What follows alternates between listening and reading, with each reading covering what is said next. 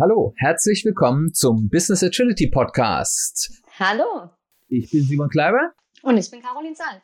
Ja, herzlich willkommen. Das ist unsere Pilotfolge. Wir haben uns gedacht, das Thema Business Agilität ist in aller Munde und ein Podcast dazu gibt es noch nicht. Wir beide beschäftigen uns beruflich relativ stark mit dem Thema und wir wollten jetzt mal testen, ob das interessant ist für euch als unsere Zuhörer etwas mehr über Business Agilität und was wir darüber denken zu hören.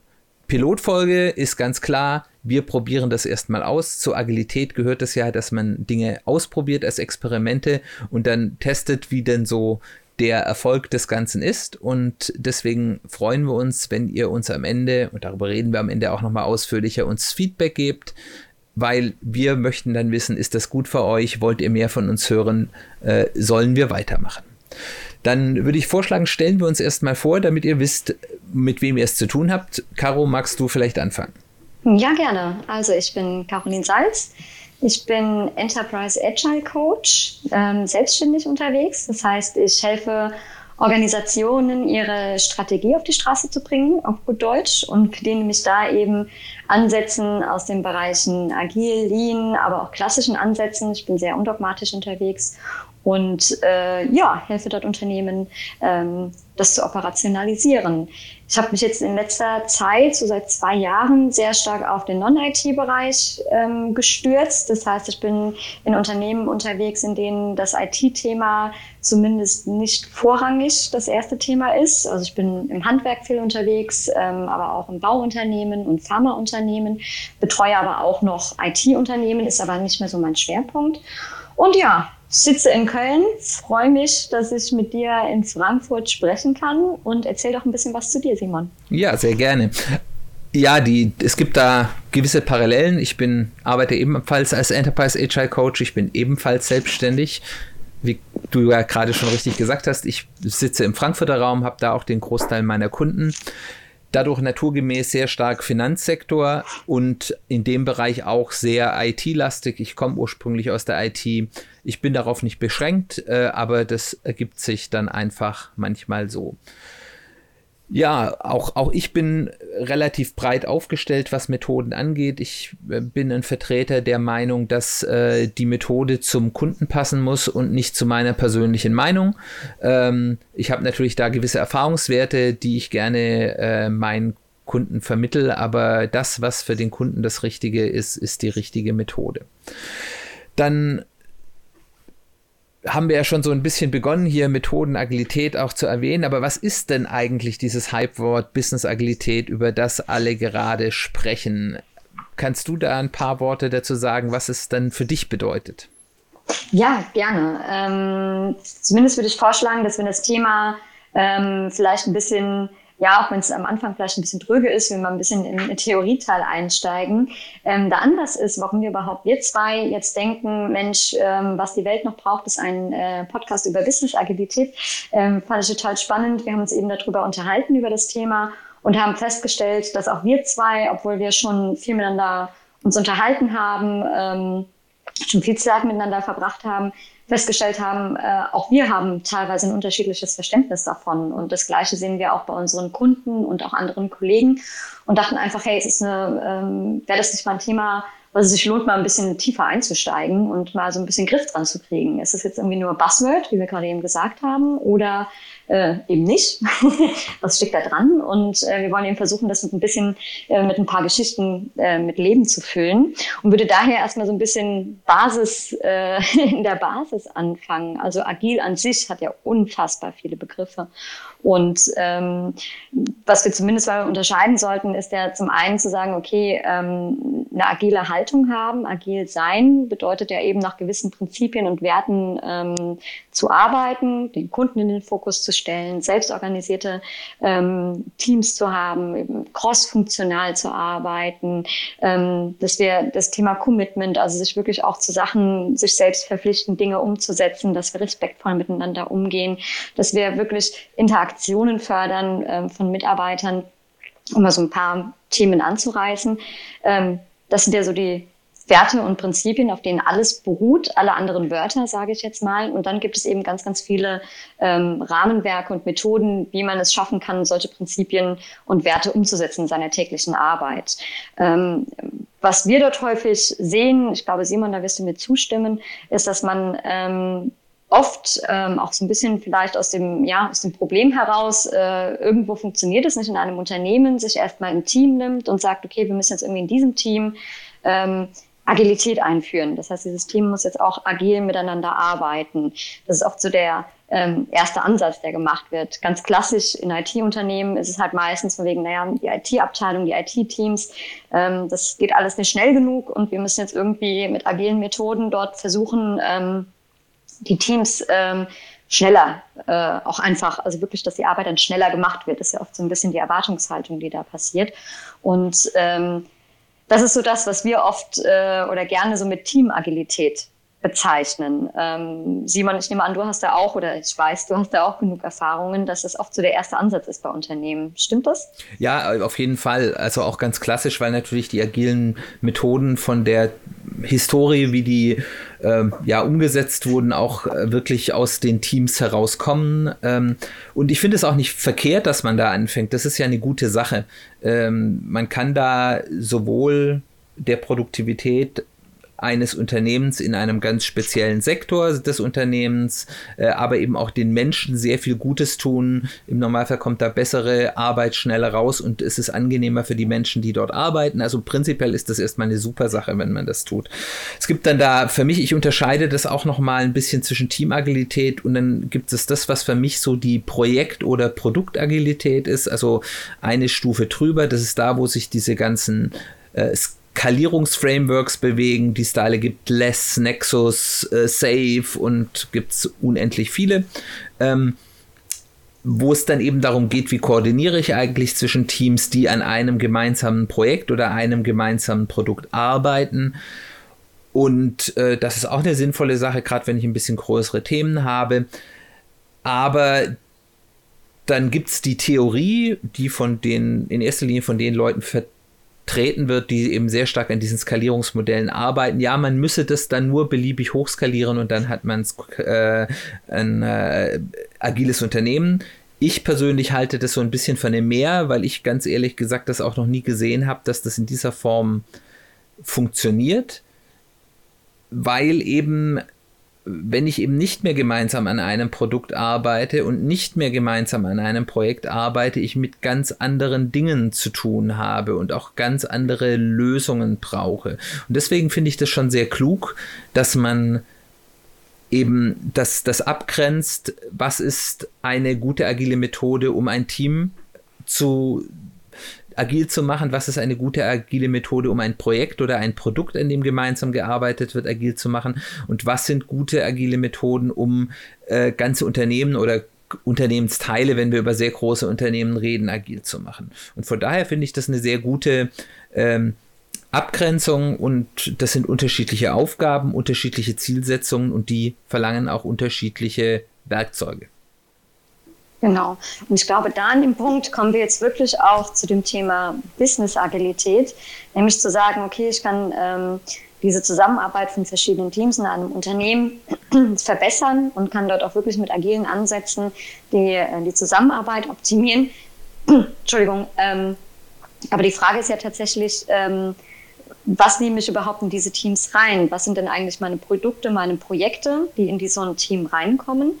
Ähm, und das ist so, glaube ich, der Bereich, in dem wir uns dann wirklich in die Business-Agilität bewegen. Das heißt, es geht eigentlich weniger darum zu sagen, wie kriege ich meine Organisation und meine Strukturen, meine Kommunikationsabläufe, meine Interaktionen innerhalb eines Unternehmens ähm, agil gestaltet, um eben dort einen Mehrwert zu haben, sondern die Frage ist ja wirklich, was muss ich eigentlich tun, um meine Strategie umzusetzen? Und in dem Teil, denke ich, ist das eben, wo wir über Business-Agilität reden. Ich für mich habe tatsächlich eine ähm, spannende Erfahrung gemacht, die ich gerne teilen würde. Ähm, ich habe äh, in der Tischlerei unterstützt, ein, ein, kleines Unternehmen, aber auch ein schön greifbares Beispiel. Ähm, wo sich quasi, es gibt einmal die Werkstatt, die ähm, wirklich dann die, die Sachen bauen. Dort geht es viel um Messestände und Individuallösungen. Dann gibt es den Bereich Planung, die vorab quasi die ähm, Sachen vorbereiten, auch mit 3D und ähm, dort wirklich schon sehr modern unterwegs sind. Und ähm, dort haben wir angefangen zu sagen, okay, wir haben dieses, dieses Team in der Werkstatt, wir festgestellt, es funktioniert nicht. Also es wird einfach, die Sachen werden ähm, nicht fertig. Es wird einfach viel zu spät erkannt, wenn es Probleme gibt. Ähm, die, die Liefertermine zögern sich hinten immer, immer weiter raus. Es wird teurer, als man eigentlich äh, vorab vermutet hat, was man investieren muss. Und dort haben wir angefangen, mit agilen Ansätzen zu arbeiten. Haben dann gemerkt, okay, nur auf Teamebene funktioniert das nicht. Wir müssen auch die Planung mitnehmen, damit quasi der Zufluss von Arbeit in dieses Team auch besser funktioniert. Haben wir gemacht. Wir haben mit der Planung dann ähm, zusammengearbeitet, haben geschaut, dass wir quasi wirklich so eine Wertschöpfungskette ähm, abgebildet bekommen, die dann auch mit Ansätzen aus Agil, Lean, das war eine Kombi dort, ähm, ganz einfach, weil wir in der Produktion tätig sind, ähm, arbeiten. Und dort könnte man eigentlich sagen, naja, wir haben doch eigentlich dieses Unternehmen jetzt agil aufgesetzt. Also die haben jetzt alle agile Arbeitsweisen, ähm, auch mit gutem Grund. Also die haben wir nicht einfach nur eingeführt, damit das Unternehmen sich eine schöne Plakette draußen dranhängen kann, dass wir jetzt agil sind, sondern es hat alles basierend auf wirklich Prinzipien, die dahinter standen und was wir gerne umsetzen möchten. Und dort bin ich das erste Mal in die Situation gekommen, dass ich mir um das Thema Business-Agilität Gedanken gemacht habe, weil ich gesagt habe, naja, jetzt haben wir eigentlich das ganze Unternehmen irgendwie, haben die Strukturen geändert, die Zusammenarbeit, die Interaktionen, das ist auch wirklich besser geworden. Ähm, aber das ist noch keine Business-Agilität, die wir dort umgesetzt haben. Ich glaube, für mein Verständnis, und das ist wirklich eine sehr individuelle Interpretation, die ich aber gerne mit dir, äh, Simon, eben auch diskutieren möchte, ähm, war das, was wir dort gemacht haben, Enterprise-Agilität. Das heißt, wir haben ein Unternehmen mit seinem bestehenden Geschäftsmodell, das es hatte, ähm, insofern agilisiert in Anführungsstrichen, ist, dass wir gesagt haben, okay, basierend auf dem Geschäftsmodell, das da ist, haben wir äh, geschaut, dass die Arbeit dort, die Arbeitsweisen verbessert werden. Ähm, dort haben wir dann aber gemerkt, dass einfach dieser Mehrwert, der sich eigentlich erhofft wurde am Anfang, nicht erreicht wurde. Ähm, das war nämlich tatsächlich die Sache, dass der, dass der Geschäftsführer gesagt hat, ich habe die Strategie mich wirklich ähm, digital aufzustellen als Tischlerei. Mein Umfeld wird so komplex. Ich, diese Aufträge, die wir seit zehn Jahren machen, das ist nichts mehr, was wir die nächsten zehn Jahre machen werden. Ähm, ich muss dort neue, in neue Bereiche reingehen, neue Geschäfte reingehen. Und das kann ich nur mit dem Thema Digitalisierung tatsächlich machen. Und da hat es als Ziel gesetzt, ich möchte die digitale Tischlerei in Deutschland werden. Und hat sich das als Ziel gesetzt, ich glaube, in den nächsten drei Jahren. Zeitraum bin ich mir nicht mehr ganz sicher. So. Und diese Strategie stand im Raum. Und ähm, die wurde aber ähm, tatsächlich erstmal immer wenig berücksichtigt bei der Umsetzung. Und das war für mich das erste Mal der Knackpunkt, dass wir wirklich auch, ähm, ich für mich die Unterscheidung gemacht habe, was bedeutet eigentlich Business-Agilität? Und für mich heißt es, wir sprechen über Business-Agilität, wenn wir über Geschäftsmodelle und Strategien sprechen. Da ist der Punkt, an dem ich glaube, dass dieses Buzzword äh, tatsächlich keins ist, sondern eine absolute Berechtigung hat, weil es ein völlig anderer, äh, an einem anderen Punkt angreift, wie die anderen Begriffe und Themen und, und Skalierungsframeworks und, und andere Rahmenwerke und Methodiken äh, herangehen, sondern es geht wirklich darum zu sagen, ähm, was für eine Strategie habe ich, wie gehe ich mit meiner Strategie um und äh, wie bringe ich die ins Unternehmen. Äh, und das würde ich gerne mal mit dir diskutieren. Ähm, was hältst du von dieser Geschichte? ich finde es spannend, vor allem weil es da auch, äh, auch wenn das ganz andere Unternehmen in ganz anderen Feldern mit ganz anderen Größen sind, ich ganz ähnliche Erfahrungen gemacht habe. Ich finde diese Aufteilung in Enterprise-Agilität und Business-Agilität sehr spannend. Ich habe die heute auch erst von dir gelernt, als wir uns vor dem Podcast ein bisschen unterhalten haben, über was wir denn so genau sprechen wollen. Ich bin da noch ein bisschen am drüber nachdenken, weil es da auch eine gewisse Trennungsunschärfe gibt, wo man dann mhm. darüber nachdenken muss, ist dann, sind unterschiedliche Begriffe von Vorteil, um das klarer abzugrenzen, oder von Nachteil, weil ich damit dann eine Schwammigkeit erzeuge. Da bin ich mir noch nicht so ganz sicher. Aber äh, generell finde ich diese Aufteilung auf jeden Fall sehr, sehr nachvollziehbar aus meiner Erfahrung heraus. Also ich habe da jetzt auch, wo ich jetzt ein bisschen drüber nachgedacht habe, gemerkt, dass ich wahrscheinlich, weil ich auch tendenziell eher in größeren Unternehmen unterwegs bin als äh, du und man da häufiger dann eben doch nicht bei Vorstandsebene äh, einsteigt, persönlich stärker im äh, Enterprise-Agilitätsbereich, wie du es nennst, ähm, meine Arbeit mache, aber eben diese business-agilen Themen sehr häufig eine Rolle spielen, auch wenn ich da eben manchmal nicht ganz den Durchgriff habe, weil bestimmte Dinge halt nur von ganz oben festgelegt werden können. Aber es geht mir ähnlich übrigens. Ja, ja, ich, ich würde da aber gerne, weil man hier nämlich noch mal ganz schön ähm, den Unterschied zwischen Team- und Pro Projekt- bzw. Produktagilität und Enterprise-Agilität, wie, wie du das abgrenzt, noch mal schön zeigen kann. Weil der Unterschied ist eigentlich der, bei Projekt- oder Produktagilität sind alle, die beteiligt sind, auf ein Ziel eingeschworen. Ich will ein Projekt fertigstellen. Ich will ein Produkt weiterentwickeln. Da gibt es dann vielleicht über Details unterschiedliche Meinungen, aber ich habe ein gemeinsames Ziel. Das ist, wenn ich über ganze Unternehmen spreche, zumindest beim Unternehmen, die etwas größer sind häufig nicht mehr der Fall. Ich habe unterschiedliche Geschäftsbereiche, ich habe euch hier häufig auch unterschiedliche äh, Wertschöpfungsketten, die durchaus auch um Ressourcen innerhalb des Unternehmens konkurrieren.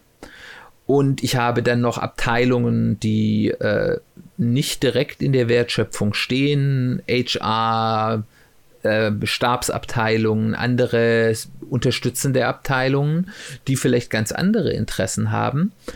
Und ich kann dann eben nicht mehr wie bei einer Produkt- oder Projektagilität sagen, hier, das ist unser Ziel und da müssen wir uns dann über die Details einig werden, äh, sondern wir, wir können dann arbeiten, sondern das sind dann die Bereiche, wo es sehr stark auch äh, zu Reibungsflächen kommt, insbesondere wenn nur ein Teil mit agilen Methoden arbeitet oder nicht. Schönes Beispiel, ich habe heute mit einer potenziellen Kundin ein Erstgespräch, ein Telefonat gehabt und die hat mir das äh, selbst so beschrieben. Ja, wir haben jetzt hier unsere Softwareentwicklung äh, agilisiert, haben dort auf, auf Teamebene und auch auf äh, Projekt- bzw. Produktebene agile Methoden eingeführt. Aber immer, wenn wir mit anderen Abteilungen des Unternehmens, sei es mit HR oder sei es mit ähm, Marketing oder sei es mit dann auch dem höheren Management zu tun haben, merken wir, es gibt dort Reibungsflächen, wo es eben dazu führt, dass wir langsamer werden. Ich habe das auch so, und das ist jetzt meine Interpretation, dass das auch so ein bisschen heißt, da scheuern wir uns auch ein bisschen wund an diesen Reibungsflächen. Ähm, und ich, ich glaube, dass das eben der große Unterschied zwischen dem, was man landläufig unter den agilen Methoden kennt, Team, Produkt, Projektagilität und eben dem Gesamtbereich Business Agilität und nach deiner Definition eben Enterprise Agilität es ist, dass ich eben nicht mehr dieses gemeinsame Ziel habe und ich eben anfangen muss, konkurrierende Interessen mit agilen Methoden, auch was die Zielsetzung angeht, zu berücksichtigen. Und da kommt dann das, was du dann unter Business Agilität siehst, dann eben oben drauf, dass eben dann wirklich die Arbeit an Strategie und Geschäftsmodellen mit agilen Methoden dann eben hier wieder eine Erleichterung bringen kann, weil sie eben Klarheit über gemeinsame Ziele bringt und eben hier wieder eine gemeinsame Ausrichtung auch in einem größer aufgestellten Unternehmen äh, darstellen kann. Ähm, ja. Ich, ähm, genau das ist es. Also ich denke, die, die, die Konflikte, die jetzt in unterschiedlichen Bereichen ähm, entstehen, ähm, sind ja nicht ursächlich darin zu finden, dass ähm, die Arbeitsweisen unterschiedlich sind. Also selbstverständlich hakt das, wenn eine Abteilung anders arbeitet als die andere. Man arbeitet aber am gleichen Produkt oder am gleichen Mehrwert. Ähm, selbstverständlich können da auch unterschiedliche Methoden äh, aneinander rasseln. Ich denke aber, die, die Ursache, ähm, warum diese Reibung und auch ganz viel Reibungsverlust dann tatsächlich in einem Unternehmen entsteht, ist, ähm, dass ein gemeinsames Ziel fehlt und ähm, wirklich eine Strategie. Also wo wollen wir hin? Was ist unser Ziel als Unternehmen, egal wie groß es ist? Auch ein großer Konzern hat ein Ziel und muss es schaffen, dieses Ziel so runterzubrechen, dass es auch für einzelne Bereiche klar ist, ähm, was muss ich jetzt tun in meiner Arbeit? Ich kann ja jeden Tag Entscheidungen in meiner Arbeit treffen, auf jeder Ebene, ob ich ein Bereichsleiter bin, ein Geschäftsführer oder unten ähm, also in einer klassischen Hierarchie gesehen, unten, ähm, die Mitarbeiter, die jeden Tag ihre Arbeit koordinieren und sehr kleinteilig dann vielleicht unterwegs sind, ähm, wir müssen es irgendwie schaffen, dass wir eine Strategie haben und die so kommuniziert ist und so transparent in einem Unternehmen durchgängig klar ist, damit jeder jederzeit sagen kann, ich habe das verstanden und basierend auf dieser Strategie kann ich jetzt Entscheidungen treffen. Ich kann die Entscheidung treffen, ist es besser, die Aufgabe A zu machen, weil sie auf diese Strategie einzahlt, als die Option B, die ich hier liegen habe und kann ganz klare Entscheidungen treffen. Und ich glaube, ähm, dass das eben, also wirklich dieses, ähm, diese gemeinsame Strategie zu haben, ähm, der Knackpunkt ist oder auch der, der Hebel, sage ich mal, um äh, ein Unternehmen voranzubringen. Und Wissensagilität in diesem Bereich bedeutet für mich, dass wir eine Strategie, wie in dem Beispiel, das ich gerade genannt habe, in drei Jahren möchten wir die digitale Tischlerei Deutschlands sein. Ähm, das reicht mir nicht. Also das muss eine, es muss ähm, es ist mir noch nicht operativ genug. Also ich muss ja irgendwie schaffen, diese Strategie jetzt zu übersetzen. Also einfach nur ein Dreijahresziel zu nennen, ähm, ist etwas, bei dem ich jetzt, wenn ich in der Werkstatt stehen würde und ähm, muss jetzt gerade denken, mache ich jetzt einen Kundenauftrag A oder B weiter, ähm, kann ich mich nicht entscheiden, welche, welche meine, meine, meine Zeit und Energie, wo ich die jetzt reinstecken soll, damit es auf die Strategie einzahlt.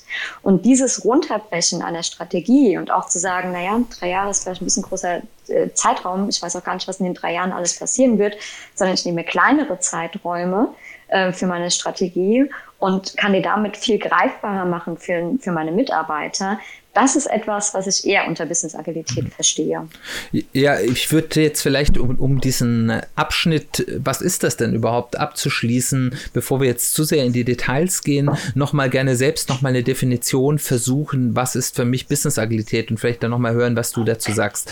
Für mich mhm. besteht Business-Agilität aus, aus drei Punkten. Das erste ist, ich habe innerhalb einer Organisation, ob es jetzt ein Unternehmen ist oder eine andere Organisation, ist erstmal ähm, zweitrangig, eine strategische Klarheit über alle Ebenen. Das ist der Punkt eins. Der Punkt Nummer zwei ist, meine Organisation ist in der Lage, diese Strategie effektiv zu operationalisieren. Also aus der großen Idee konkrete Arbeitsschritte zu machen. Und der Schritt Nummer drei, und da kommt dann eben diese Begrifflichkeit Agilität auch sehr stark rein. Das Unternehmen ist in der Lage, diese Strategie und damit auch die Operationalisierung sehr kurzfristig auf geänderte Rahmenbedingungen anzupassen. Und wenn das alles drei sehr gut gegeben ist, dann hat für mich eine Organisation eine hohe Business-Agilität. Ich glaube, da widersprechen wir uns kaum. ähm, Nee, also da bin ich dabei. Also kurze Zyklen, kurze Feedback-Schleifen einfach auch genauso für eine Strategie zu haben, äh, bin ich voll dabei. Es muss kommuniziert sein, alle müssen es verstanden haben, jeder muss wissen, wie er darauf einzahlen kann. Ähm, wie wir das dann umsetzen, agil oder nicht oder was auch immer, ähm, ist für mich nochmal eine andere Fragestellung. Ähm, aber grundsätzlich haben wir da, glaube ich, ein ähnliches Verständnis, äh, Verständnis davon, was wir unter Business Agilität verstehen. Gut, dann haben wir zumindest schon mal eine gute Grundlage für alles weitere gefasst. Dann wisst ihr zumindest, worüber wir reden, wenn wir über Business Agilität reden. Ähm, aber wie wir schon gesagt haben, die Definitionen, die sich ähm, so finden zu dem Thema, sind weit. Aber wir haben es jetzt mal für uns äh, definiert und ich hoffe, ihr könnt mit dieser Definition etwas anfangen nachdem wir jetzt diese Definition für uns gefunden haben, ist natürlich die Frage, warum ist das denn im Moment gerade so, so hip? Warum ist das, äh, ja, manche sagen ein Hype oder warum ist das vielleicht jetzt gerade eine Notwendigkeit? Warum sprechen denn im Moment gerade alle über Business Agilität? Was erfährst du denn da so in deiner Praxis? Ähm, das, was ich von meinen Kunden mitbekomme, ist natürlich das Wort an sich jetzt vielleicht nicht, das ist aber auch nicht relevant, sondern einfach zu sagen, die, sie stehen halt vor der Herausforderung, zu sagen, wir, wir sind einfach in, in sehr ja, komplexen Umfeldern unterwegs. Das heißt, wir kriegen nicht mehr so guten Griff daran, zu sehen, was liegt eigentlich vor uns, welche Steine werden wir irgendwie aus dem Weg räumen müssen, auf was müssen wir uns irgendwie einlassen, was gibt es an Mitbewerbern auf dem Markt, welche neuen Mitbewerber könnten jederzeit irgendwo auftauchen. Ähm, das ist etwas, was zumindest meine Kunden sagen, was sich sehr stark geändert hat, dass es ähm, alles ähm, ja, komplexer wurde, also die, quasi die, die Menge an Nichtwissen ist wesentlich größer geworden. Und es muss irgendeine Möglichkeit geben, diesem Nichtwissen zu begegnen und ähm, eben nicht mit Angst und mit, ähm, mit Panik. Äh, das, das in einem Panikmodus sind wir nicht mehr Aktion, also nicht mehr fähig, irgendwie zu agieren, sondern wirklich zu sagen, wir müssen uns irgendwie in diesem Feld von einem Nichtwissen wohlfühlen können und wissen können, wie gehen wir jetzt damit um und was müssen wir tun, um Wissen zu erlangen. Ähm, das ist so das, was ich von meinen Kunden sehr stark mitbekomme und wo ich eben glaube, naja, die, unsere Definition, die wir jetzt für uns beide mal gerade eben ein bisschen definiert haben, ähm, ist etwas, was dort sehr, sehr gut helfen kann.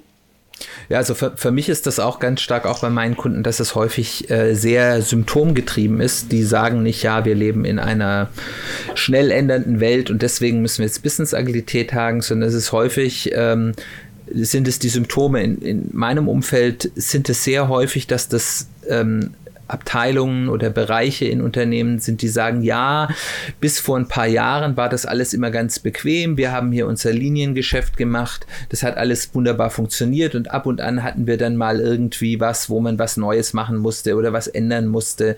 Und das haben wir alles immer gut handhaben können. Und jetzt seit ein paar Jahren werden wir von Projekten, neuen Themen, neuen Anliegen, die auch aus entweder von außen von Kunden kommen oder aus anderen Abteilungen bei größeren oder Bereichen aus bei größeren Unternehmen kommen, werden wir erschlagen. Wir kommen eigentlich gar nicht mehr zu unserer eigentlichen Arbeit.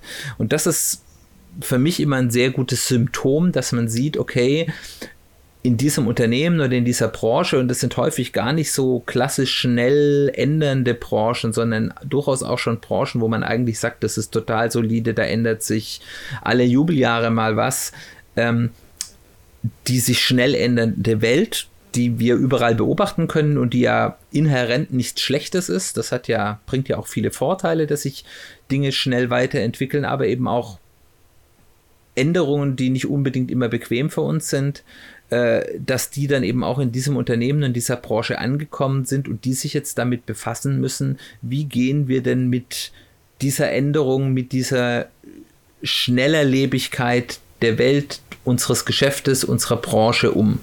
Und das ist häufig so der Ansatzpunkt. Und die wollen natürlich tendenziell erstmal eine schnelle Symptomerleichterung. Ja, wie gehen wir damit um? Wie organisieren wir unsere Arbeit besser, dass wir mhm. beides schaffen? Aber im Endeffekt kommt man dann eben sehr schnell auf die Frage, sind wir denn mit unseren sehr klassisch, das sind häufig sehr, sehr klassische Unternehmen, ähm, aufgestellten äh, Organisationsformen, die häufig fast was ähm, ja, Beamtenhaftes haben, äh, wie kommen wir denn mit unserer Organisationsform, mit diesen neuen Anforderungen klar? Äh, funktioniert es? Da ist häufig auch dann, wenn man ein bisschen mit denen gearbeitet hat, sehr schnell auch die Selbsterkenntnis, ja, mit den Methoden, die wir bis jetzt äh, benutzt haben und die uns auch gut gedient haben und ich bin da auch kein Freund davon, die schlecht zu reden, ähm, die, die helfen uns jetzt nicht mehr. Und wie müssen wir uns denn aufstellen und wie müssen wir denn äh, organisieren, an was wir denn arbeiten wollen, weil da geht es dann sehr schnell eben von der Frage nicht mehr, wie arbeiten wir, sondern an was arbeiten wir, weil man gar nicht mehr alles, was sinnvoll wäre zu tun, äh, bewältigen kann.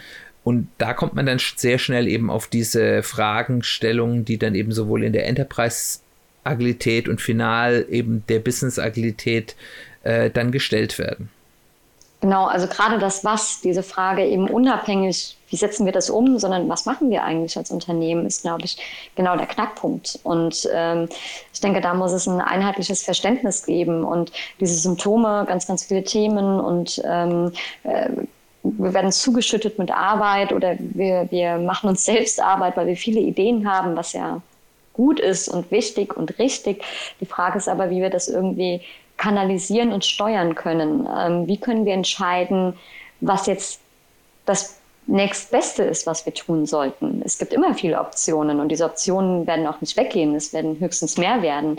Ähm, aber wir müssen irgendwie einen Weg finden zu sagen, wie treffen wir Entscheidungen, was wir für welche Themen, für welche Produkte, von mir aus Projekte, für welche Ziele vor allem wir unsere Zeit und unsere Energie in diesem Unternehmen, in unserem Bereich ähm, reinstecken wollen. Und ich glaube, genau das ist der Knackpunkt, was oft fehlt, dass dann ja aus der Not heraus, und das ist ja auch total menschlich, zu sagen, ähm, Wir müssen an dem Wie arbeiten, wie wir die Sachen umsetzen.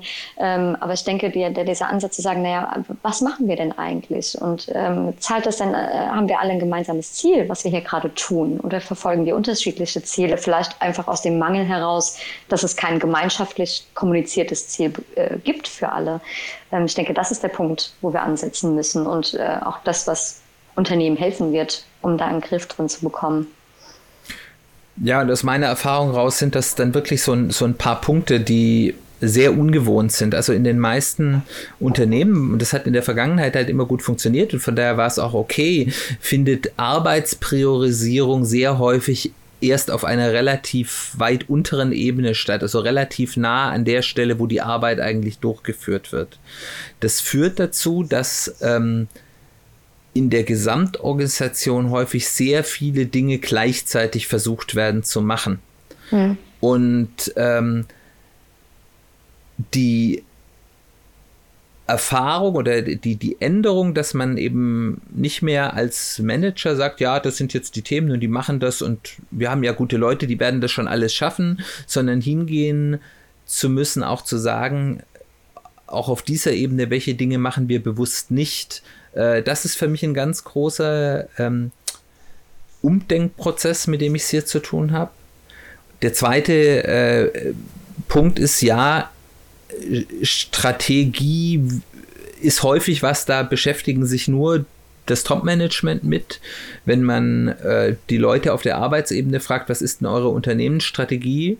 Ähm, da kriegt man manchmal Schulterzucken oder wenn man mehrere Leute fragt, sehr, sehr unterschiedliche Antworten. Das heißt also, das Wissen, was ist eigentlich das, was mein Unternehmen will, ähm, ist nicht sehr verbreitet in der Organisation. Teilweise ist es auch bewusst widersprüchlich ge gemacht. Also ich äh, habe bei, bei einem Kunden im, auch im Finanzsektor, das, ich glaube, das ist relativ üblich, hat man halt wirklich den Fall, dass zwei unterschiedliche Abteilungsleiter Ziele bekommen, die einfach widersprüchlich sind. Und die, ver die verfolgen natürlich ihre Ziele, das ist ja auch in Ordnung, das ist das, was ihnen gesagt wurde, was sie tun sollen. Aber wenn beide ihre Ziele erreichen, versuchen, äh, ist das fürs Gesamtunternehmen nicht zwingend förderlich. Also das sind so diese ja, Transparenzgeschichten. Kann ich denn wirklich sehen als Mitarbeiter, der die Arbeit tun muss, was ist eigentlich das, was mein Unternehmen will und umgekehrt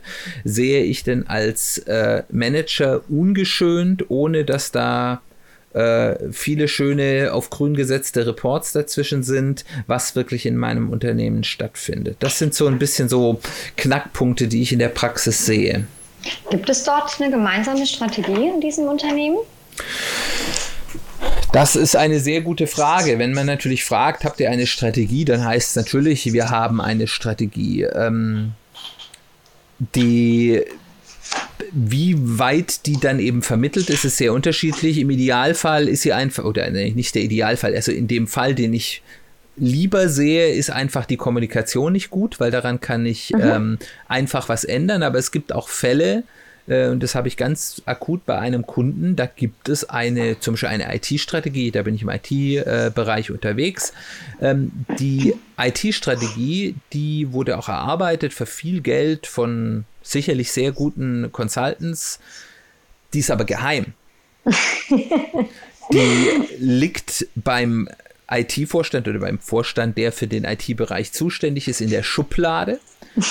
ähm, ich habe noch nicht rausfinden können, ob außer dem Vorstand irgendjemand in diesem Unternehmen diese IT-Strategie schon mal gelesen hat.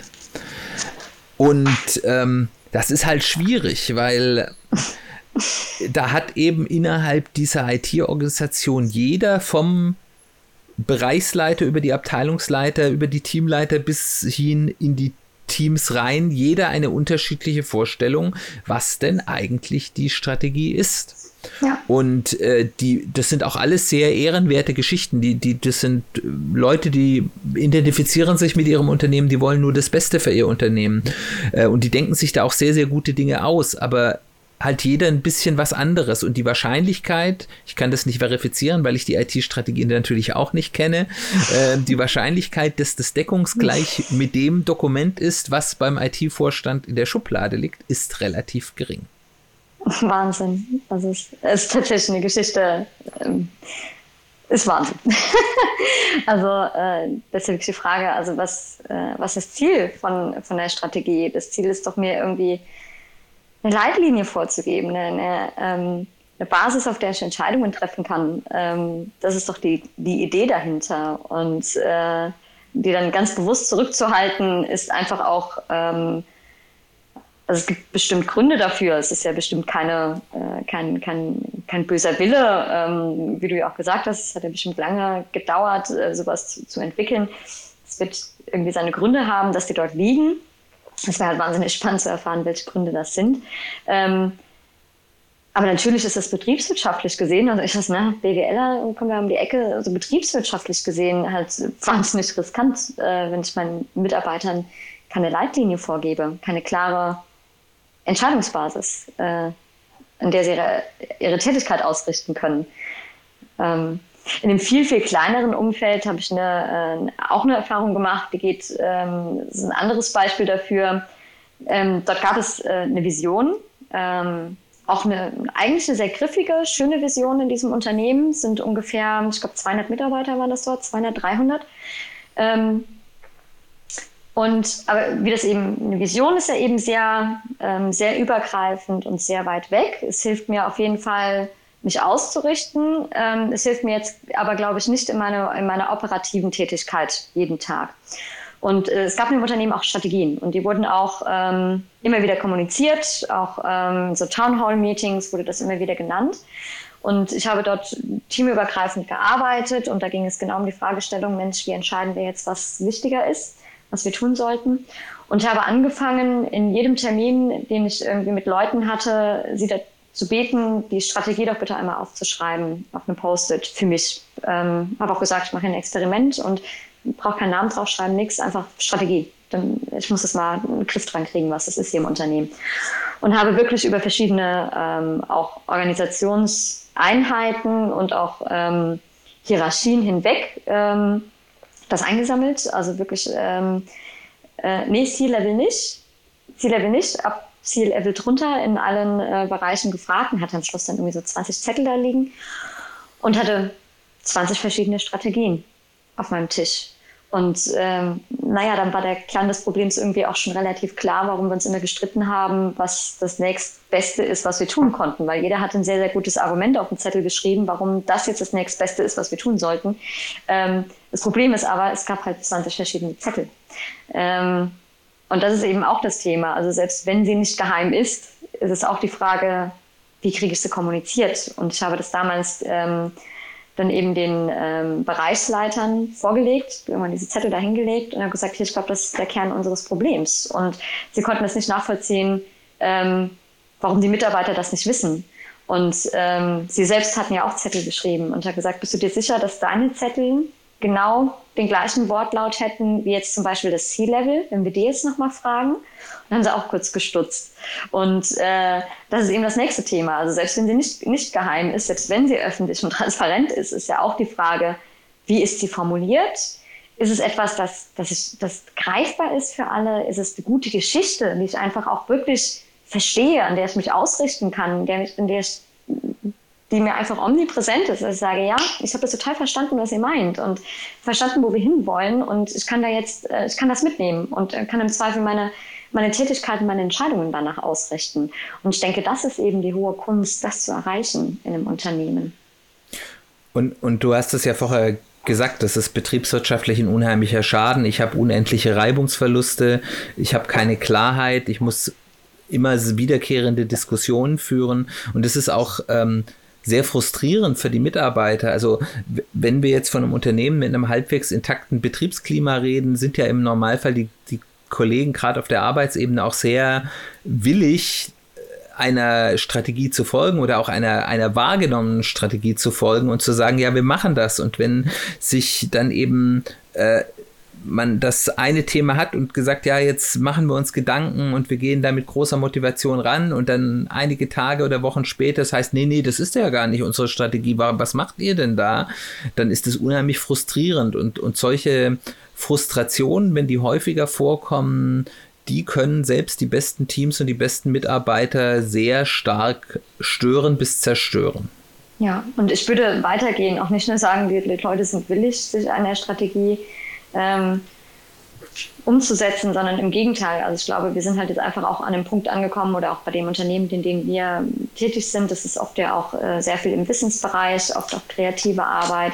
Ähm, selbst wenn nicht, also selbst in anderen Bereichen. Ich glaube, jeder von uns braucht irgendwie ein Ziel und einen Grund und ein, ein, ähm, wie soll ich sagen, doch einen guten Grund zu sagen, ähm, was ich hier mache, das, das verstehe ich und das ist eine gute Sache und das, das zahlt auf etwas ein und ich bin Teil von etwas, das etwas leistet und äh, ich trage zu etwas bei. Also ich glaube, das ist wirklich etwas sogar, das wir brauchen und dass wir und, ähm, Mitarbeitern ähm, bieten müssen. Also ich selbst kann es zumindest von mir sagen, auch aus meiner Erfahrung, als ich in, noch selbst in Festanstellungen war, dass es mir unheimlich schwer daran getan habe, das einfach nicht zu verstehen, warum wir jetzt irgendwelche Themen machen oder nicht machen, ohne das Gesamte im, im, Blick zu haben. Also warum machen wir jetzt das eine und nicht das andere? Ähm, das fällt mir unheimlich schwer. Ich hatte schon beide Varianten. Ich hatte einmal das Glück, in einem Unternehmen zu sein, in dem das sehr transparent war, in dem ich das auch mitgestalten konnte.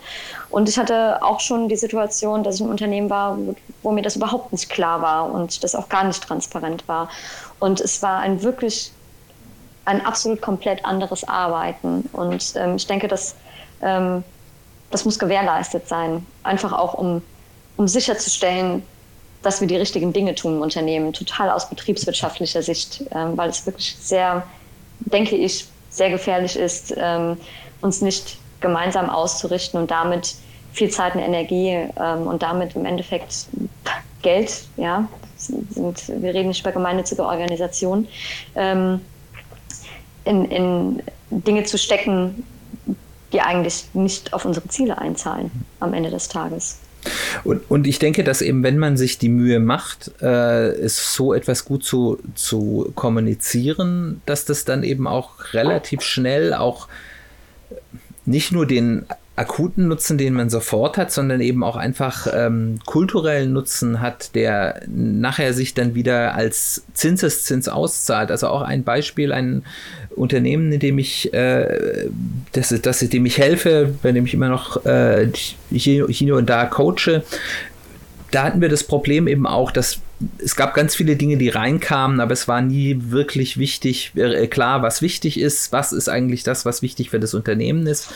Ähm, da war, sind wir im Bereich von, von IT Operations und ähm, dann haben wir angefangen, dass wir gemerkt haben, das ist schwierig. Wir haben, sind dort mit, auch mit einer Kanban-Methode äh, unterwegs, mit, mit Flight-Leveln. Wir hatten also Teamboards und hatten dann Koordinationsboards äh, für, die, für den IT-Operations-Bereich und haben dann gesagt, okay, wir brauchen hier auch mal ein strategisches Priorisierungsboard. Da ging es jetzt noch nie unbedingt um Strategieerstellung, aber zumindest um strategische äh, Priorisierung. Und dort ha haben wir dann zusammengebracht den, den Abteilungsleiter für die IT Operation, der auch mein Auftraggeber ist, und den Abteilungsleiter für das Portfolio-Management, der also eigentlich äh, ein bisschen so dafür zuständig ist zu sagen, was sind denn jetzt eigentlich die wichtigen Themen und den Bereichsleiter. Und am Anfang war das ganz schwierig, äh, weil da unheimlich viel Misstrauen war. Portfolio-Management dachte, was machen die denn da? Die arbeiten an ganz vielen Themen, die wir denen eigentlich gar nicht sagen, was natürlich auch in so einer ähm, IT-Betrieb auch interne Themen gibt, um die man sich kümmern muss und die stellen unsere Themen nur hintenrum an. Und ähm, der Abteilungsleiter für den IT-Betrieb, ähm, der war der Meinung, ja, die wollen uns nur irgendwelche Themen, Fachthemen reindrücken und wir kommen gar nicht dazu, ihr unsere Hausaufgaben zu machen. Wir bekommen technische Schuld noch und nöcher und die Stabilität von unseren Systemen ist gefährdet. Und ähm, der Bereichsleiter war auch mit der Situation nicht happy und da war auch nicht sehr viel Vertrauen da mit seinen äh, ja, Mitarbeitern, mit seinen Untergebenen. Und das, das, die ersten Sitzungen waren da unheimlich schwierig, konfliktbeladen. Aber nachdem man dann mal ein paar Mal zusammenstand und darüber geredet hat und erste gemeinsame Festlegungen gefunden hat und dann eben auch wiedergespielt wurde, ja, die Durchführungsorganisation führt auch das durch, was wir jetzt hier entschieden haben und nicht irgendwas anderes oder meistens nichts anderes, äh, ging das sehr, sehr schnell, dass das eine ganz andere Atmosphäre war. Äh, wir hatten dann äh, drei Monate später haben wir dort eine erste Retrospektive gemacht, um zu sagen, wie lief es denn? Und ich habe da nicht so wirklich viel Lust gehabt auf diese Retrospektive und hatte auch ein bisschen Bauchschmerzen und habe nicht gut geschlafen davor, weil ich gedacht habe, das wird ein ganz, ganz, ganz schreckliches Meeting. Äh, die gehen sich wieder an die Gurgel. Und es war überhaupt nicht so. Die, das, das, das war ein total entspanntes Meeting. Wir haben viel gelacht. Äh, es war sehr wenig konfrontativ, es wurde wenig Schuld gesucht und es war sehr zielorientiert. Und nur weil man eben mal drei Monate lang ähm, einmal in der Woche ein kurzes Stand-up-Meeting hatte und äh, sich einmal im Monat zusammengesetzt hat und gesagt hat, was müssen wir denn jetzt als nächstes tun, was ist unsere gemeinsame Priorisierung. Ähm, und man hat eben durch diese strategische Arbeit, die dazu geführt hat, dass die Organisation besser arbeiten konnte, das war unser eigentliches Ziel, auch unheimlich kon viele Konflikte äh, abbauen können, Vertrauen aufbauen können und das zahlt sich bis heute aus, dass dort ganz viele wieder Reibungsverluste jetzt nicht mehr da sind, die früher auf mhm. allen Ebenen viel Zeit, ge äh, Kraft gekostet haben und ganz viel negative Nebenwirkungen hatten. Mhm. Spannend auch schön zu sehen, wie sich das dann ändern kann und ähm, ja, was dann erreicht werden kann. Auch in so einem Konstrukt. Sehr spannend.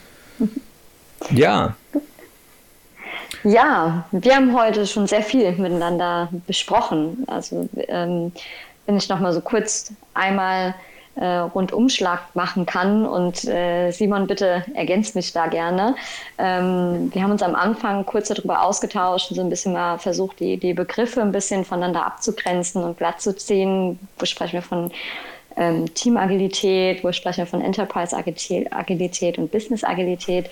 Ähm, Thema Business-Agilität sind wir eben ein bisschen tiefer ein, eingestiegen, zu sagen, naja, okay, warum sprechen wir überhaupt darüber? Wir sind in komplexen Umfeldern unterwegs, wir haben hohes Nichtwissen, wir müssen irgendwie schauen, dass wir gut ähm, auf externe oder äußere Einflüsse reagieren können. Das heißt, wir sollten über das Thema Strategie sprechen, auch über Strategien, die kurze Zyklen haben, die transparent sind, ähm, die im Unternehmen sehr, sehr gut kommuniziert sind. Ähm, das waren so die Themen, die wir heute einmal angerissen haben. Simon, habe ich was vergessen? Nee, das was? waren so die großen Punkte. Okay. Das ist auf jeden Fall richtig. Ich hoffe, das war für euch auch interessant. Wie gesagt, das ist so ein bisschen unser Pilot, unser erster Versuch. Wir würden genau. uns total freuen, wenn ihr an unserem Experiment teilnehmt. Genau, und wir würden, äh, wenn es euch gefallen hat, gerne in den künftigen Folgen in weitere Themen tiefer einsteigen. Wir haben heute ein paar Sachen angerissen. Ähm, wir hätten die Idee, beim Thema Strategie tiefer einzusteigen. Wir hätten die Idee zum Thema Innovation und Business-Agilität, hatten wir uns schon mal miteinander ausgetauscht, finden wir total spannend. Ähm, aber eben auch eure Fragen, ähm, Themen, die ihr vielleicht habt, wo ihr sagt, Mensch, mich interessiert irgendwas zum Thema Business Agilität und ähm, die einfach mal bei uns reinzuwerfen und ähm, wir würden uns dazu austauschen ähm, und dann einfach mal schauen, was passiert. Das ist so ein bisschen das Experiment, das wir ausprobieren wollen. Genau.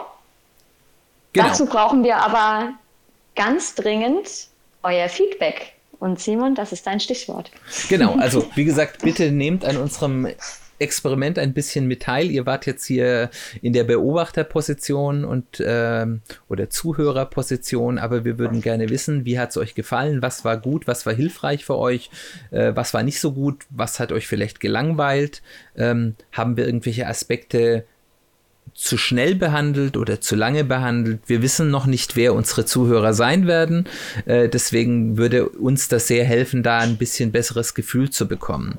Ähm, und wie Caro schon gesagt hat, gerne auch was interessiert euch, sowohl was wären zukünftige Themen. Wir bieten aber auch gerne an, wenn ihr ganz konkrete Fragen rund um das Thema Business Agilität habt, äh, uns die zukommen zu lassen. Wir würden dann, wenn es solche Fragen gibt, dann in zukünftigen Podcasts, wenn ihr uns weiter hören wollt, äh, dann auch darauf eingehen und dann einen kleinen, ja, Frage- und Antwortteil einbauen, wo wir auch auf eure Fragen einzugehen, damit wir nicht nur hier äh, unseres nettes Gespräch führen, äh, sondern auch in Dialog mit euch gehen können.